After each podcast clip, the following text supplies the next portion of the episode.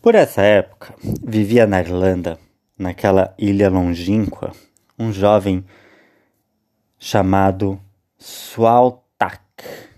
Usava um bracelete de prata no braço e um colar cintilante de ouro no pescoço. Ao cavalgar pelo país, ouvia-se o som forte dos cascos de seu cavalo retinindo no chão. Quando menino, ele aprendeu com seu pai a usar a espada e o escudo.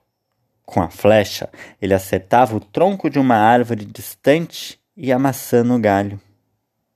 Soprava o chifre com vigor quando ia à caça com o caçador. A lebre e o cervo então corriam por campos e bosques. Muitas vezes, porém, ele vagueava sozinho pelas florestas sombrias, procurava uma clareira e se punha a ouvir o canto dos pássaros. Subia pelos galhos das árvores, a, ver, a fim de ver os filhotes nos ninhos. Chegando a um riachinho, seguia ao longo dele por tanto tempo que encontrava a nascente. Lá quase não havia pinheiro em que ele não tivesse subido, nem altos rochedos que ele não tivesse escalado. Quando Soltak cresceu e se tornou um rapaz, queria muito sair da casa paterna para cavalgar pelo mundo. Os pais, porém, diziam: Você é jovem demais. Fique ainda algum tempo no castelo. Para Soltak, muitas vezes era difícil conduzir o cavalo ao castelo à tarde, quando começava a escurecer. Durante o dia, ele cavalgava com vento e tempestade, pelo campo e pela floresta. Refrescava-se nas águas do riachinho, descansava seu coração palpitante no sombreado musgo e gostaria muito de cavalgar, mas ainda para dentro das profundezas da floresta. Os pais perceberam bem que não podiam reter o filho por mais tempo. Eles pensaram: é melhor lhe darmos algum mantimento e deixarmos que ele parta com nossa bênção senão ele é capaz de fugir durante a noite e cair nas mãos de gente ruim ou trilhar caminhos errados. De modo que o pai de Soltak lhe disse: Querido filho, sei que você gostaria de sair pelo mundo.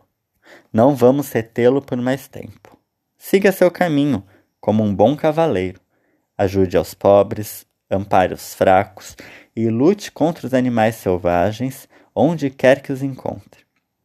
Foi assim que seu pai lhe deu a bênção de cavaleiro. Depois que o jovem se despediu do pai e da mãe, da casa e das terras, saiu do castelo, montado em seu cavalo, assinou com a mão ainda uma vez e desapareceu na floresta próxima. Nos primeiros dias, Soltak encontrou um pastor que ia tristemente conduzindo seu rebanho para o estábulo. Ah, queixou-se ele ao pastor. Agora mesmo o enfurecido urso da caverna atacou o rebanho. Contra ele não há proteção ou defesa possível. Você não pode mostrar-me qual é o caminho para essa caverna? perguntou Soltak. Eu gostaria muito de encontrar esse animal cruel para que ele não lhe cause mais prejuízo.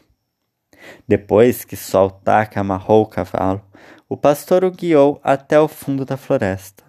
Ele mostrou o lugar junto aos rochedos. O jovem cavaleiro puxou da espada, atirou uma pedra no buraco, e depois de breve luta, o urso foi morto. A pele dele iria dar uma boa cama para o pastor. De uma outra vez, duas crianças de rosto pálido cruzaram com um sol taco na floresta.